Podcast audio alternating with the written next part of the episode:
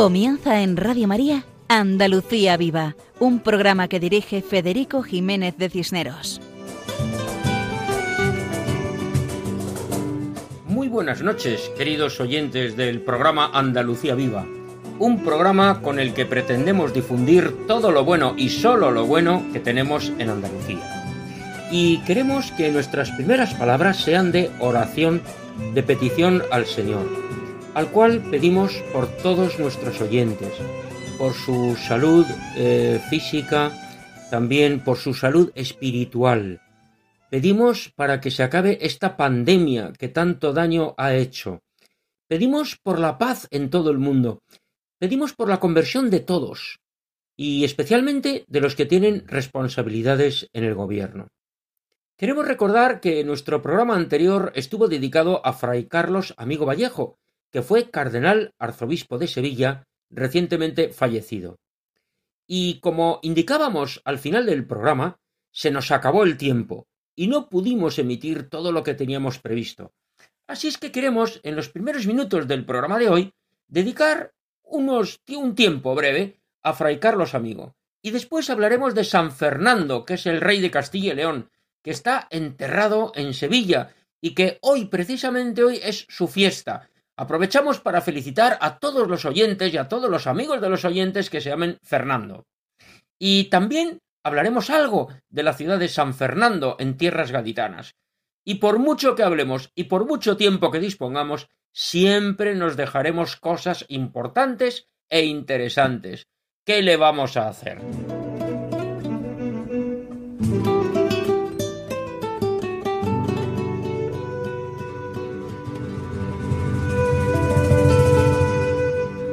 En la primera parte del programa escuchamos a Juan José Bartel que nos acerca al santuario de la Virgen de Loreto, santuario mariano vinculado a los franciscanos. Y María José Navarro nos presenta una breve biografía de Fray Carlos Amigo. Después es el momento de escuchar a Paco Fabián con su guitarra, que interpreta en esta ocasión Tiempo detente. Y así pasamos a la segunda parte del programa, dedicado a San Fernando, donde escucharemos a Nuria Casquete de Prado explicando algunas cosas de esta extraordinaria figura histórica, y a Carmen Mari Pérez Rivero, que comenta la muerte ejemplar de este santo. Y finalmente pasamos a la ciudad de San Fernando. Para ello contamos con la colaboración de la coral Logar de la Puente, que canta a la Virgen, y contaremos algo de esta ciudad gracias a Juan José Bartel. Todo esto en el programa de hoy, en Andalucía Viva, en la sintonía de Radio María. Y ya saben ustedes que tenemos un correo electrónico al cual pueden escribirnos. La dirección del correo es el nombre del programa, andaluciaviva@radiomaria.es. Seguimos adelante, siempre adelante.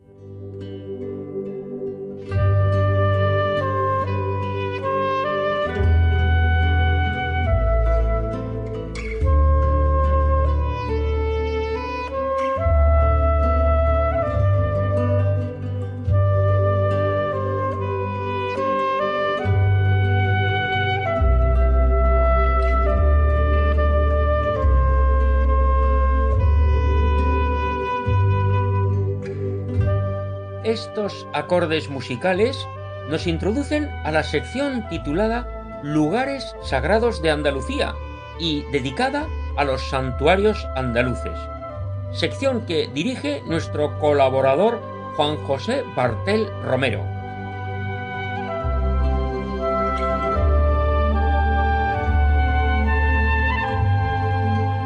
Hola amigos de Radio María.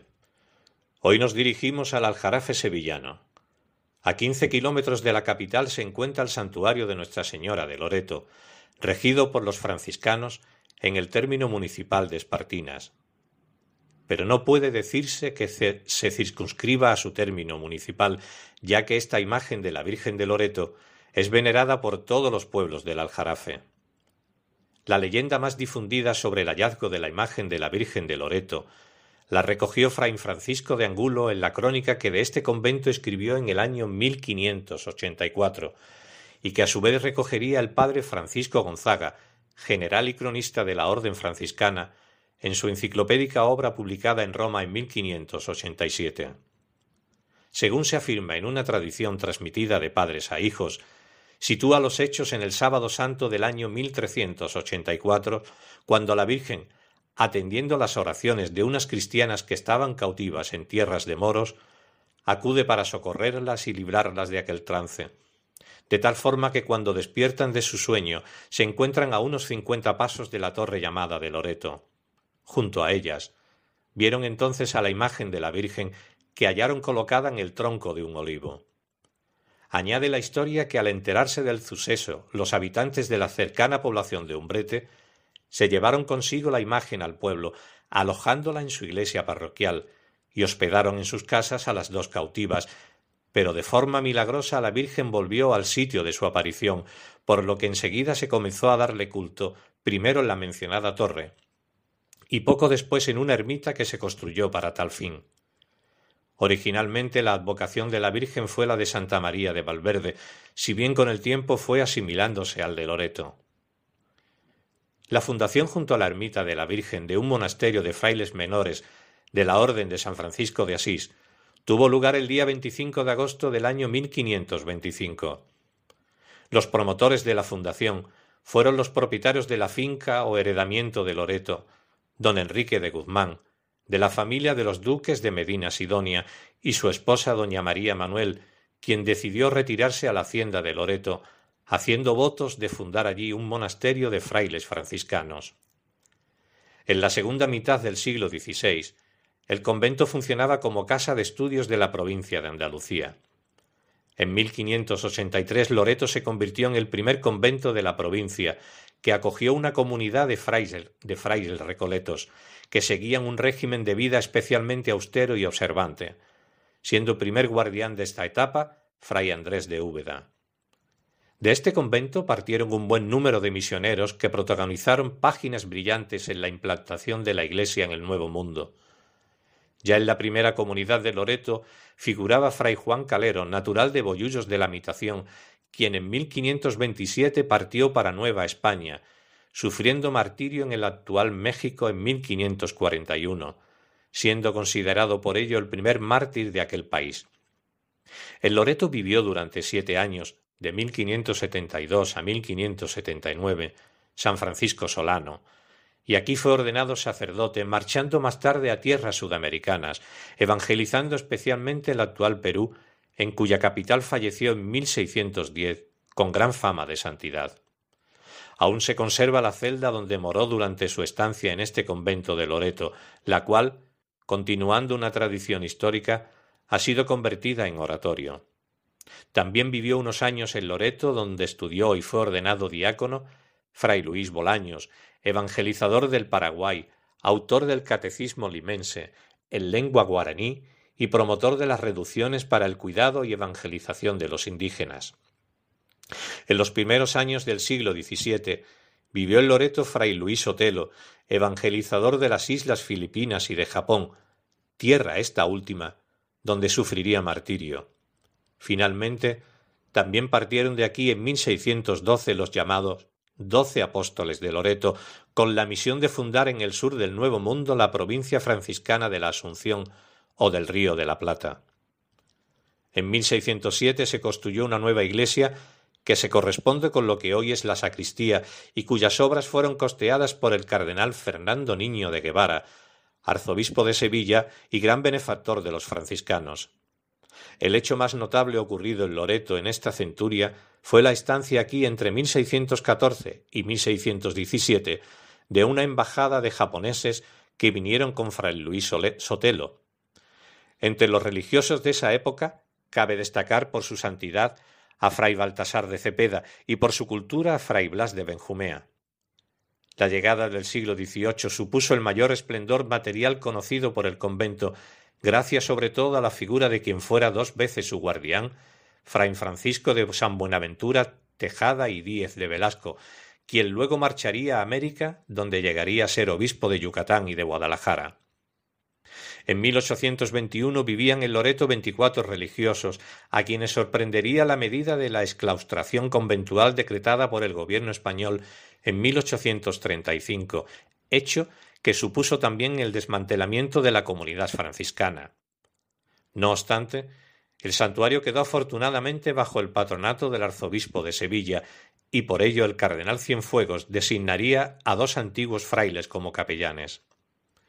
El 2 de julio de 1881 se volvió a instalar en Loreto una comunidad de religiosos franciscanos integrada por treinta y tres frailes llegados desde Bourges, Francia, al frente de la cual se, se hallaba fray Juan María Quillán. Finalizó el siglo XIX con la peregrinación, el 29 de octubre de 1886, de doce mil personas procedentes de Sevilla, iniciativa de acción de gracias promovida por el cardenal fray Ceferino González. En la primera mitad del siglo XX se alternaron acontecimientos felices como la fundación de la Hermandad de Nuestra Señora de Loreto en 1925 con otros desgraciados como el ocultamiento de la Sagrada Imagen en 1931 en una casa de Villanueva del Ariscal para protegerla de la persecución religiosa de aquellos años. La segunda mitad del siglo conocería el mayor auge de la devoción a la Virgen de Loreto, que arrancaría con su coronación canónica el 12 de noviembre de 1950 y culminaría con su proclamación como patrona del Aljarafe por el Papa San Juan XXIII en 1959, hecho este que daría lugar a una histórica procesión itinerante de la Virgen por todos los pueblos de la comarca, muchos de los cuales tuvieron a bien nombrarla alcaldesa honoraria. Entre ambas fechas tuvo lugar un luctuoso acontecimiento como fue el incendio que afectó a la iglesia el 2 de junio de 1953, que tuvo como consecuencia principal la reconstrucción, gracias a las limosnas de los devotos, de la media naranja y la edificación de un nuevo camarín para la Virgen. La sagrada imagen de la Virgen titular del santuario data de los años finales del siglo XIII, y en sus orígenes representaba a la Madre de Dios sedente con el niño Jesús en los brazos, a la cual se le colocaban vestidos al menos desde mediados del siglo XVI. En el año 1732, a causa de su mal estado, se realizaron nuevos cuerpos de talla a la Virgen y al Niño Jesús, restaurándose y volviéndose a policromar la cabeza y las manos primitivas de ambas imágenes. El resultado es el que vemos hoy, la Virgen sedente sobre una nube con el niño en el brazo izquierdo y un cetro en la mano derecha, alzada, en memoria de su hallazgo sobre un tronco de olivo. Y hasta aquí nuestro humilde homenaje al santuario de Nuestra Señora de Loreto en Espartinas, Sevilla, un lugar muy, vinculado a la orden franciscana y al arzobispado de Sevilla, y por este motivo hablamos hoy en nuestro programa dedicado a Fray Carlos Amigo, que era franciscano y ha sido cardenal arzobispo de Sevilla, un hombre que frecuentemente visitaba este lugar para rezar ante la imagen y retirarse brevemente de sus ocupaciones diarias. Hasta el próximo programa. Amigos de Radio María. Agradecemos a Juan José Bartel la explicación del santuario de la Virgen de Loreto en Espartinas, diócesis y provincia de Sevilla. Un santuario también relacionado con la figura de Fray Carlos Amigo, que era franciscano. Y precisamente para conocer un poco mejor la vida de quien fue arzobispo de Sevilla durante más de un cuarto de siglo, María José Navarro nos cuenta su biografía. Adelante, María José. Monseñor Carlos Amigo Vallejo nació en Medina de Río Seco, Valladolid, el 23 de agosto de 1934. Inició sus estudios de medicina en la Facultad de Valladolid, que pronto abandona para ingresar en el noviciado de la Orden de Hermanos Menores Franciscanos. Se ordenó sacerdote el 17 de julio de 1960 y en Roma cursó estudios de filosofía. Destinado a Madrid, compaginó los estudios de psicología en la Universidad Central con la docencia en centros de educación especial. También impartió clases de filosofía de la ciencia y de antropología.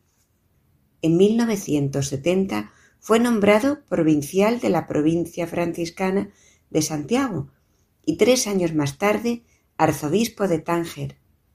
En 1976, en Trípoli, Libia, participó como miembro de la delegación de la Santa Sede en el Seminario de Diálogo Islamo-Cristiano, patrocinado por el Secretariado Pontificio para los no cristianos y la República Árabe de Libia.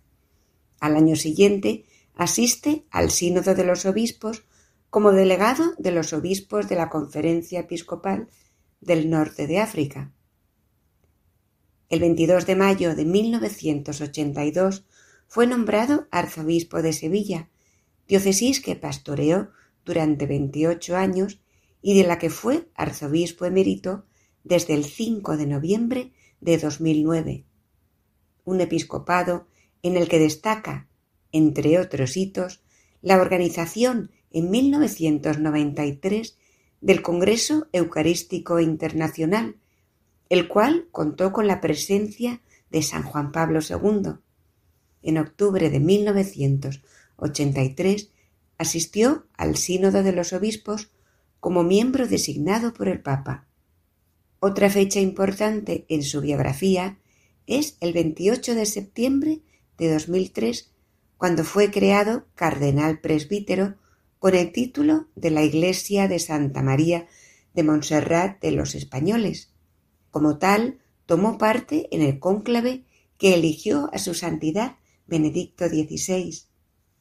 Por otra parte, como obispo, participó en diversas ocasiones en el Sínodo de los Obispos y formó parte de la Pontificia Comisión para América Latina y del Consejo Pontificio para la Pastoral de la Salud.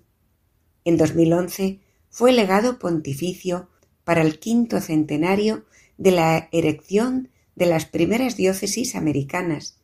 Asimismo, fue vocal de la Comisión Nacional para el quinto centenario del descubrimiento de América y miembro del Comité de Expertos de la Exposición Universal de 1992, por lo que recibió reconocimientos honoríficos y académicos en diversos países de Hispanoamérica y en España.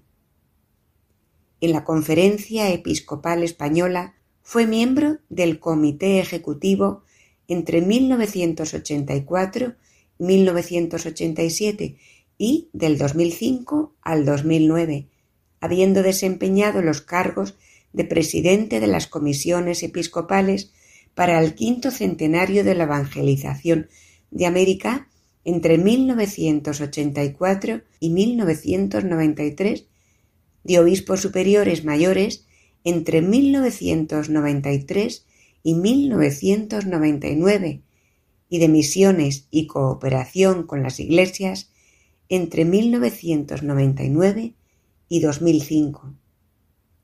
A nivel civil fue hijo predilecto de Andalucía en el año 2000, así como hijo adoptivo de la provincia de Sevilla en el año 2011, contando también con esta distinción en varias localidades de la archidiócesis. Finalmente, como autor de numerosas publicaciones y participante en congresos y semanas de estudio, fue miembro de las Reales Academias de Buenas Letras de Medicina y de Bellas Artes de Sevilla y de la Academia de Ciencias Sociales y Medio Ambiente de Andalucía.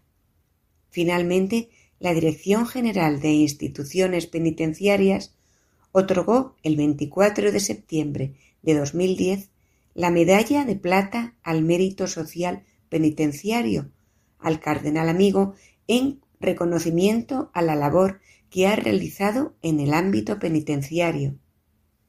Falleció el 27 de abril de 2022, festividad de la Virgen de Montserrat en el Hospital Universitario de Guadalajara, a los 87 años.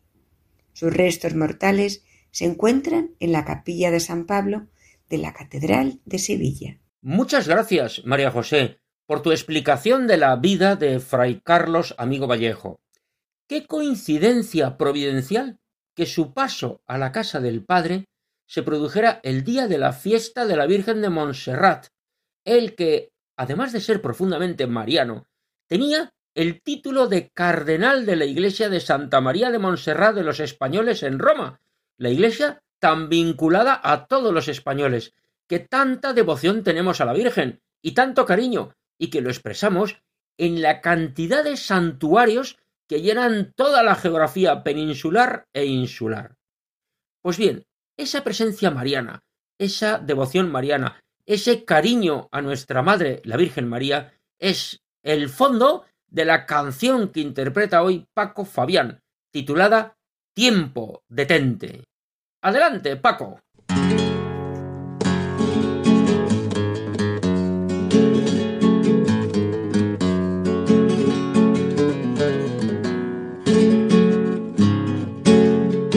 Apreciados amigos de Radio María, muy buenas noches. Ante o después de la fiesta de San Fernando, tenemos también la solemnidad de Pentecostés, que en este año será el próximo día 5 y, celebraremos también la romería del Rocío con normalidad, después de este tiempo de pandemia. Impresionante manifestación de fe y de hermandad que viviremos en esos días. Y como estoy muy motivado con la Virgen, este lunes dedicado a San Fernando, no me resisto a ofreceros unas sevillanas marianas y rocieras empapadas de vivencia del camino. Vámonos con ellas.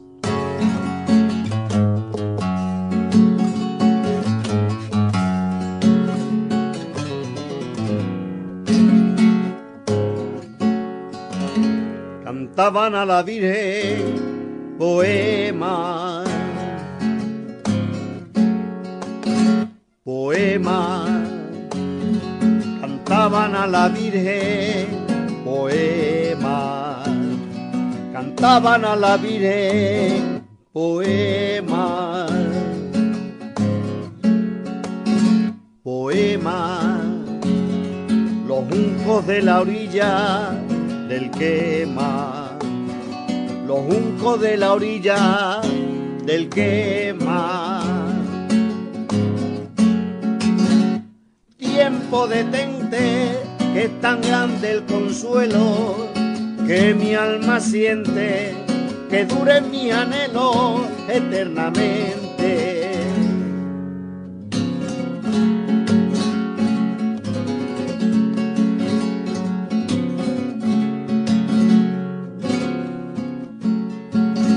Inmensidades verdes, los pinos los pinos, inmensidad de verde, los pinos, inmensidad de verde, los pinos, los pinos, y quebrando el silencio, los trinos, y quebrando el silencio, los trinos tiempo detente, que es tan grande el consuelo que mi alma siente, que dure mi anhelo eternamente.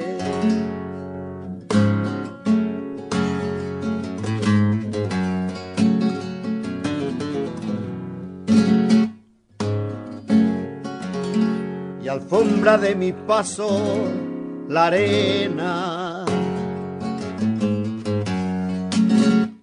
la arena, alfombra de mi paso, la arena, alfombra de mi paso, la arena, la arena, y tu esperanza alivia mi pena, y tu esperanza alivia mi pena tiempo detente, es tan grande el consuelo que mi alma siente, que dure mi anhelo eternamente.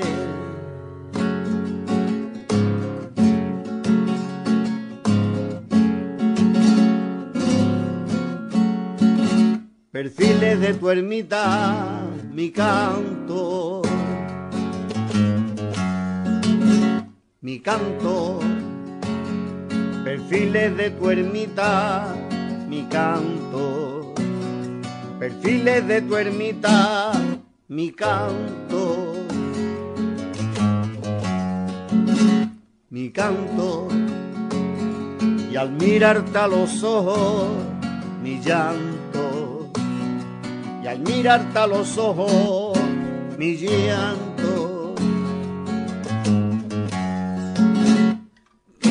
Detente, que es tan grande el consuelo que mi alma siente, que dure mi anhelo eternamente. Muchas gracias, Paco, por ese canto tan fervoroso a la Virgen del Rocío titulado Tiempo detente. Y con esto entramos en la segunda parte del programa, dedicado a San Fernando. Para acercarnos a la figura histórica del rey San Fernando, contamos con Nuria Casquete de Prado Sagrera, directora gerente de la institución colombina, que gestiona los dos archivos y las dos bibliotecas de la Catedral y del Arzobispado de Sevilla. Sabemos que Nuria conoce muy bien los documentos que se conservan de San Fernando y por su relevancia en la historia de Sevilla. Hace pocos años, en el año 2015, Nuria organizó una interesante exposición titulada Culto y honores a San Fernando, noticias de los siglos XIII al XVIII. Pues bien, el sepulcro de San Fernando se encuentra en la capilla real de la Catedral de Sevilla y se abre algunos días, ya que su cuerpo está momificado. Queremos que nos explique Nuria cuándo y por qué se abre el sepulcro. Y aprovechamos también para preguntarle por el hijo de San Fernando, el rey Alfonso X el Sabio, del que estamos celebrando el octavo centenario de su nacimiento. Y preguntamos por Alfonso el Sabio porque parece que es el autor de la lápida sepulcral de su padre, San Fernando, una lápida que presenta una semblanza muy completa. Pues adelante, Nuria, estamos deseosos de escuchar tu explicación. Un saludo, Federico, para ti y para todos los oyentes de Andalucía Viva. Eh, agradezco mucho esta invitación para hablar de San Fernando porque sin duda una figura admirada y muy querida en Sevilla tanto que personalmente siento que se haya suprimido su día como fiesta local y lo siento, creo que debe recuperarse. Y es un respeto además que no es nuevo, ya desde el siglo XIII el pueblo sevillano mostró una devoción especial por un rey que murió con fama de santo y que había ganado Sevilla para la cristiandad. Y sus hazañas trascendieron nuestras fronteras. Incluso Inocencio IV concedió varias indulgencias a quienes rezaran aquí en la Catedral de Sevilla por el alma del rey Fernando III. Pero bueno, centrándome en lo que me comenta sobre cuándo y por qué se abre el sepulcro, pues tendría que remontarme al siglo XVIII o incluso mejor al XVII, porque pasaron muchos siglos desde la muerte del rey hasta que cogió impulso su causa de beatificación y canonización, que culminaría en 1671, en tiempos del Papa Clemente X. Y al año siguiente, en 1672, se escribió su fiesta en el martirologio romano. Pues bien, en, estos años se decide hacer una nueva urna para el rey que eh, se ejecutaría el artista Juan Laureano de Pina, pero fue un proceso muy largo, muy costoso, se tardaron 58 años y los restos del reino se trasladaron a esta nueva urna hasta 1729. Eh, mientras tanto, desde que murió hasta esta fecha, el cuerpo de San Fernando había estado custodiado siempre en el recinto de la catedral, pero no en el mismo lugar, sino que sufrió diversos traslados, como es frecuente en el caso de los reyes, eh, como cinco o seis. El caso es que, bueno, finalmente el 14 de mayo de 1729 tuvo lugar este traslado a la nueva urna y eh, se celebró con grandes festejos y una gran procesión del santo del cuerpo del santo en la urna en torno a la catedral presidida por el propio rey Felipe V que por esa fecha estaba en Sevilla. Esta urna es peculiar porque es doble, como todos sabemos, eh, hay una interior de cristal transparente y una exterior de plata. Esa exterior de plata tiene un frontal que es abatible, con lo cual permite ver el cuerpo del santo. Entonces los capellanes reales se dirigieron al rey como patrono de la capilla real para que autorizara que se descubriera la urna tres días al año con el fin de exponer el santo a la devoción del pueblo sevillano. Y dicen eh, literalmente para que tengan el consuelo de verle y venerarle. Y los días que propusieron fueron el 30 de mayo, por ser la fecha de su muerte, el 23 de noviembre, el día en que ganó Sevilla, y el último día de la octava de la Asunción, es decir, el 22 de agosto. Eh, Felipe V contestó eh, autorizando estas fechas, pero añadiendo una más. Ese 14 de mayo, que fue el día en que él presidió la procesión para celebrar el traslado a la nueva urna. Entonces se quedan, quedan consagrados esos cuatro días de apertura al año y desde entonces pues se viene cumpliendo hace ya pues casi tres siglos. Muchísimas gracias, Nuria, por tu acercamiento a la figura de San Fernando y esas interesantes historias que reflejan la devoción que se tiene en Sevilla a este rey santo, ejemplo de padre de familia, de gobernante, de rey de todos los súbditos, sean de la religión que sean. Háblanos de su hijo Alfonso X el Sabio y cuéntanos esa historia tan preciosa de la lápida sepulcral de San Fernando. En cuanto a la figura de Alfonso X el Sabio, pues efectivamente estamos celebrando el octavo centenario de su nacimiento. Nació un 23 de noviembre de 1221 y su figura está muy vinculada a la de su padre, no solo como sucesor de Fernando III en la corona de Castilla y León, sino también por su legado espiritual y cultural. Eh, tan es así que bueno, conmueve la lápida que, dedicó a su padre en un enterramiento de la catedral. Eh, Fernando III, cuando muere, eh, es enterrado en la capilla mayor de la primigenia catedral, conocida como Catedral Mudéjar, antes de construirse la que ahora conocemos, la Catedral Gótica. Y hacia 1279, Alfonso X concluye la primera capilla real de la catedral y allí traslada a su padre y a su madre, a Beatriz de Suabia. Reconstruye un mausoleo para su padre, forrado con unas losas de mármol y en ellas talló una inscripción en cuatro idiomas. Una lápida lo tiene en castellano y latín y otra lápida en hebreo y árabe. Esa mausoleo no se conserva, pero las lápidas sí y hoy día se pueden ver en el basamento de la una de plata a cada uno de, de los lados. El texto es muy significativo y quiero leerlo porque refleja mucho cómo el cariño y el respeto que sentía Alfonso X por su padre. Dice así.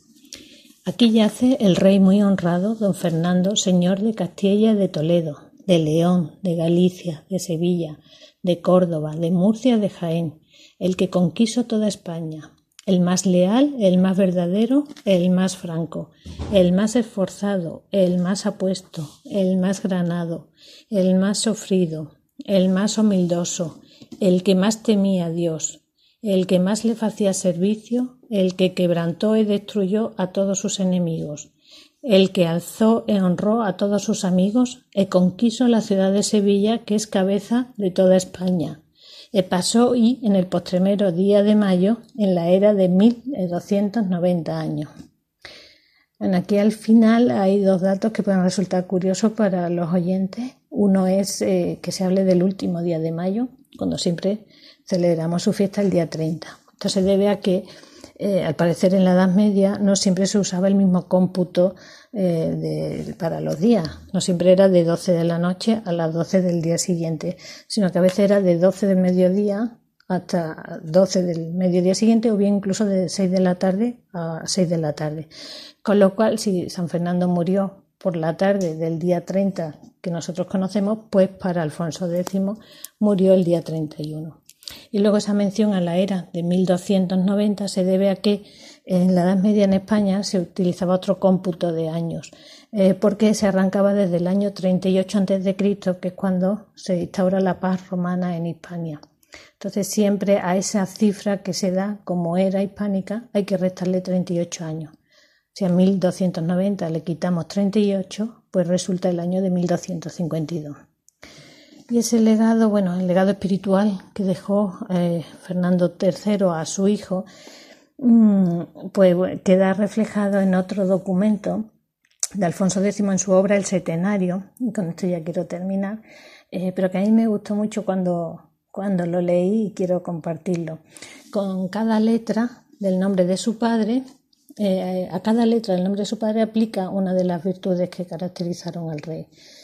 F de fe, E de entendimiento para conocer a Dios y todas las cosas buenas, R de recio en la voluntad e en fecho para, para quebrantar los enemigos de la fe E otros sí los malhechores, A de amigo de Dios e amador de derecho, N de nobleza de corazón en todos sus fechos, D de derechurero e leal también en dichos como en fechos, y la O de hombre cumplido, de buenas maneras y de buenas costumbres, porque fue honrado de Dios y de los hombres. También muy impresionante. Precioso texto que expresa muy bien las cualidades del rey San Fernando, tanto la lápida como el septenario, y te agradecemos mucho las explicaciones de fechas que ayudan a comprender la riqueza de la historia. Si quieres añadir algo más, adelante. Y bien, ya que estoy hablando de Alfonso X, quiero aprovechar para comunicar una primicia y es que eh, el día 1 el Cabildo Catedral inaugura una exposición en el Trascoro en homenaje a Alfonso X. Está centrado en la figura de, del rey en la catedral, es decir, se ha hecho una selección de piezas que recuerdan el legado artístico, documental y bibliográfico de, de este gran rey. A la vez, en los archivos históricos celebramos, como todos los años, una exposición monográfica de documentos que, este, que en esta ocasión pues, estará centrada exclusivamente también en documentación de Alfonso X, privilegios rodados, cartas plomadas, en fin, una selección importante de documentos que, que recogen eh, los orígenes de la Sevilla cristiana de, de mitad del siglo XIII. Así que están todos invitados. Muchísimas gracias por la invitación y muchísimas gracias por las explicaciones, Nuria Casquete de Prado, que nos ayudan a acercarnos a ese hombre extraordinario santo que es San Fernando, y que como reconocimiento de su grandeza, además de venerar el pueblo sevillano sus restos, tiene un gran monumento en el centro de la ciudad, en la Plaza Nueva, monumento inaugurado hace casi un siglo, el 15 de agosto de 1924, 15 de agosto, que es el día de la Virgen de los Reyes, patrona de Sevilla, por lo que hicieron una procesión extraordinaria de la Virgen de los Reyes precisamente en ese día, que es el día de su procesión. Para las esculturas de este monumento trabajaron cinco extraordinarios artistas. Joaquín Bilbao realizó la escultura de San Fernando montado a caballo con un cetro, y a sus pies, en el pedestal, las cuatro figuras del rey Alfonso X de Castilla, que era su hijo, el hijo de Fernando III, una estatua realizada por Enrique Pérez Comendador. También el almirante Ramón de Bonifaz, que es el que logró ayudar precisamente a la conquista de Sevilla, en una estatua realizada por José Lafita Díaz. También tenemos al arzobispo don Remondo, segundo arzobispo de la archidiócesis tras la Reconquista, estatua realizada por Alfonso López Rodríguez, y por último, el caballero Garci Pérez de Vargas, una estatua realizada por Agustín Sánchez Cid. Es un magnífico monumento en honor del rey que tomó Sevilla, liberando a la población cristiana del sometimiento musulmán y que logró hacerse querer tanto por sus súbditos, fueran cristianos, judíos o musulmanes, que su muerte fue llorada por todos ellos. Impresionante figura histórica la del rey San Fernando. Y podemos preguntarnos cómo fue su muerte, cómo fue su muerte. Porque ante esta vida ejemplar, la muerte también debió ser ejemplar. Nos lo cuenta Carmen Mari Pérez Rivero en la sección Creo, por eso hablo. Adelante. Creo, por eso hablo. Yo soy el pan vivo bajado del cielo. El que coma de este pan vivirá para siempre, dice el Señor. Los santos nos hablan del camino a seguir. Conocer sus vidas nos abre una puerta por la que entramos en el sendero sagrado que nos invita al encuentro con Dios. El cumplimiento de la palabra de Dios hará que el Padre y el Hijo hagan morada en nuestras almas, sintiendo el amor, la alegría, la paz y el gozo que provoca el Espíritu Santo. Hoy es el día de San Fernando, patrón de Sevilla, nacido en Zamora en 1201 como rey de Castilla fue incorporando a la corona diversos reinos de la España musulmana. En 1248 conquistó Sevilla, donde estableció su corte. Falleció en 1251. Su cuerpo incorrupto reposa a los pies de la Virgen de los Reyes en la capilla real de la Catedral de Sevilla. Hoy, en el Real Alcázar de la ciudad, se encuentra una espectacular pintura, un cuadro de Virgilio Mattoni titulado Las postrimerías de Fernando III. Ante su contemplación experimentamos una gran emoción por la profundidad de su significado y el dramatismo de su expresión. El rey Fernando, con sus brazos en cruz, sujeto por dos monjes y desprovisto de sus atributos reales, cae rendido ante la presencia de la hostia consagrada que alza en sus manos el arzobispo don Remondo. Arrodillado Fernando te contempla, Santísimo Sacramento. Su cuerpo es fiel espejo de la humildad de su alma. Señor mío y Dios mío, ya todo le he dejado, ya todo se ha cumplido. Dejo sobre el suelo mis atributos de rey. Señor, tú también te despojaste de tu rango. Todo quedará en la tierra. Sola mi alma subirá hacia ti, Jesús sacramentado. Me invitas a la vida. En tu blanca presencia abandono mi historia de aquí abajo. Alzo los ojos y me encuentro contigo, blanca luz interminable, estela infinita de eternidad al fin. Señor mío y Dios mío, sí, el cielo se abre en lo profundo, la claridad viene a mi alma desde el fondo donde me deshago en ti. Dulce blancura que vuela, claro amor que me envía embriaga, conduce a mi pobre alma que no buscó otro camino que me llevara a ti. Gloria, gloria mi Señor, que muestra la vida en hostia consagrada al que agoniza en soledad. Gloria, gloria a ti, Jesús sacramentado, viático seguro para mi alma. Gloria, gloria a ti, Señor mío y Dios mío. Yo soy el pan vivo bajado del cielo. El que coma de este pan vivirá para siempre, dice el Señor. Una vida ejemplar, una muerte ejemplar, llena de confianza en el Señor. Esa confianza que nos lleva a valorar el pan vivo de la Eucaristía, donde Jesús está presente en cuerpo, sangre, alma y divinidad.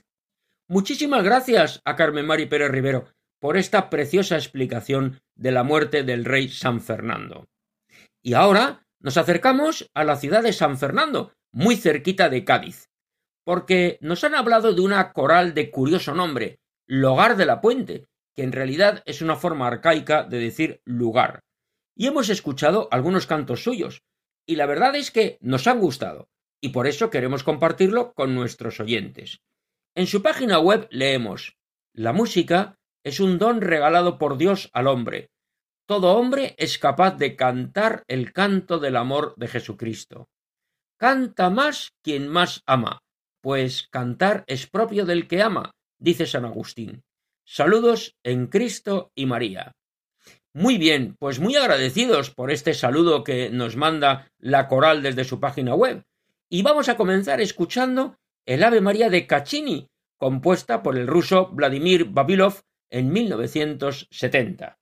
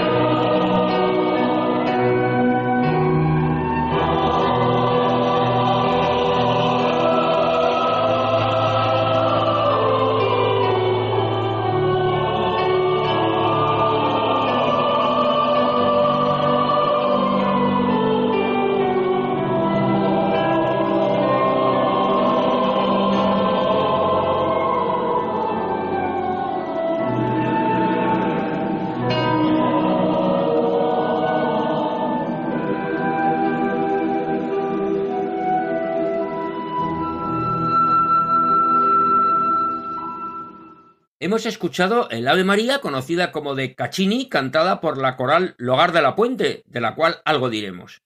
La coral Logar de la Puente se fundó en el año 2010 bajo el nombre de Coro Polifónico Virgen del Amor, realizando su primer concierto en diciembre de ese año. En julio de 2012 pasó a denominarse Coral Logar de la Puente, en relación a la zona del Castillo de San Romualdo, en torno al cual se sitúan los orígenes de la ciudad de San Fernando. Y posteriormente cambió el nombre a Asociación Cultural Coral Logar de la Puente. Durante estos años, la coral ha participado en gran cantidad de actos y cultos fuera de la ciudad de San Fernando, fuera también incluso pues de, la provincia eh, y en algunos otros sitios. Lo interesante del tema es que está formada esta coral por personas de distintas profesiones Ningún componente es profesional de la música, son personas de variadas edades, pero sobre todo, y con unos fines altruistas comunes en torno al amor por la música coral. Y como dicen en su página web, Santa Cecilia nos protege y nos guía en el buen camino. Pues eso os deseamos, que os proteja y guíe por el buen camino, el camino hacia Jesucristo, de la mano de María, la Virgen del Amor. Y ahora escuchamos la introducción a la ciudad de San Fernando, rescatada de la sección dedicada a lugares andaluces con nombre religioso que teníamos en este programa Andalucía Viva, realizada por Juan José Bartel. Adelante. Hola amigos de Radio María. Hoy, en nuestra unión de municipios andaluces con nombres cristianos, haremos mención de un santo rey, San Fernando. La ciudad de San Fernando se encuentra enclavada en el corazón de la bahía de Cádiz, rodeada por el Parque Natural Bahía de Cádiz, la antigua Isla de León, que toma su nombre actual tras la Guerra de la Independencia, al serle concedido por su valor en la defensa contra los franceses. Ofrece un interesante paisaje de marismas, salinas y dunas. La mayor parte del municipio se encuentra enclavada en la llamada Isla de León, característica por su escasa altitud y en la que destacan por altura el Cerro de los Mártires y el Cerro de Torre Alta. También pertenece a San Fernando el pequeño islote de Santipetri. A pesar de estar habitada desde la prehistoria, como lo atestiguan los numerosos yacimientos arqueológicos descubiertos en la ciudad, no fue hasta la llegada de los fenicios que construyeron en la isla Santipetri el templo de Hércules, e introdujeron actividades tan importantes para la ciudad como la salazón, cuando se asentó un núcleo de población en la isla. Posteriormente llegaron los cartagineses que continuaron rindiendo culto en el templo, los romanos, que establecieron industrias alfareras y construyeron un acueducto sobre el que más tarde se edificó el puente Zuazo, vía de acceso a San Fernando y por lo tanto a Cádiz. Los visigodos y posteriormente los árabes, en esta época se edificó el castillo de San Romualdo, en torno al cual creció la futura ciudad de San Fernando. En el año 1264, el rey castellano Alfonso X el Sabio arrebató la región gaditana a los árabes. Tras la creación del Real Carenero, durante el reinado de los reyes católicos, se inicia un periodo de bonanza para la localidad, favorecido por el intercambio comercial con América. El establecimiento de la Marina fue un hecho decisivo para la ciudad, ya que debido a la llegada de nuevos pobladores supuso un importante progreso para la urbe, tanto en lo demográfico como en lo económico y en lo cultural. A los militares se le debe buena parte de los monumentos isleños, el Real Instituto y Observatorio de la Armada, que da la hora oficial en España, el Arsenal de la Carraca y el Panteón de Marinos Ilustres, entre otros. Su Museo Naval da constancia de la importancia de la isla en esta materia. Durante los siglos XVI, XVII y XVIII se edificaron otros importantes edificios de lo que por entonces era una villa. La imponente casa consistorial, una de las más grandes de España, la mayor parte de las iglesias, entre la que destacan la iglesia mayor, la iglesia del Calme y la iglesia de San Francisco, y por supuesto el Real Teatro de las Cortes. Y es en el Teatro de las Cortes, por aquel entonces llamado Teatro Cómico, donde tuvo lugar el acontecimiento más importante de la historia de San Fernando, acaecido a principios del siglo XIX, durante la Guerra de Independencia Española, la redacción de la Constitución española de 1812. Durante el periodo que va desde septiembre de 1810 hasta febrero de 1811, mientras la isla de León era sitiada por las tropas napoleónicas y era, junto con Cádiz, el único bastión de la resistencia española frente al invasor, se reunieron en este teatro de comedias los diputados que elaboraron el texto constitucional que finalmente se promulgó en Cádiz y, por lo tanto, la capitalidad de España se situó en San Fernando. Gracias a este hecho, la localidad obtuvo el título de ciudad y el nombre de San Fernando, en honor al entonces monarca Fernando VII. El siglo XX, el siglo XX comienza con un periodo oscuro para la economía isleña, debido a la crisis de la industria naval. Este hecho propició el cierre temporal de los astilleros de la Carraca. Además, a la crisis naval se unieron las de las Salinas y las Almadrabas, actividades que perdieron su anterior importancia y que ya no recuperaron. Los dos sucesos de más importancia para la ciudad en la primera mitad del siglo XX fueron la construcción de la nueva sede de la Capitanía General en 1917 y el establecimiento en el Arsenal de la Carraca en 1942 de la empresa nacional Bazán. En la segunda mitad del XX y la primera mitad del XXI, el crecimiento demográfico de San Fernando ha sido bastante notable. A pesar de ello, la situación económica de la ciudad no es buena, debido a la crítica situación del sector naval y la inexistencia de otras industrias. La Semana Santa es una celebración muy importante para muchos vecinos de San Fernando. Muestra de este valor es la existencia de hasta 22 cofradías en la ciudad, fiesta que comienza el Domingo de Ramos y finaliza el Domingo de Resurrección. La Semana Santa isleña cuenta con un estilo propio para el traslado de las procesiones. Esta fiesta ha sido declarada de interés turístico nacional. Y hasta aquí nuestro recorrido por, una población con nombre de santo y rey. Hasta el próximo programa, amigos de Radio María. Muchas gracias, Juan José, por tu acercamiento a la ciudad de San Fernando. La verdad es que ha sido tan completa la aproximación que vamos a tener que dejar otro programa para profundizar en esta ciudad. Porque se nos acaba el tiempo. Queridos oyentes, hemos llegado al final de nuestro programa de hoy. Muchas gracias a todos los que han colaborado. Reciban un saludo muy cordial de corazón de quien les habla, Federico Jiménez de Cisneros, para servir a Dios y a ustedes. Y recuerden que pueden comunicarse con nosotros en el correo electrónico del programa andaluciaviva@radiomaria.es. Dios mediante, dentro de dos semanas, el lunes 13 de junio, festividad de San Antonio de Padua a la una de la madrugada, que son las doce de la noche en las Islas Canarias, volveremos a vernos, a escucharnos, a encontrarnos. Y nos despedimos aconsejando que continúen con la sintonía de Radio María, la emisora que cambia la vida. Que tengan muy buenas noches y que Dios nos bendiga a todos.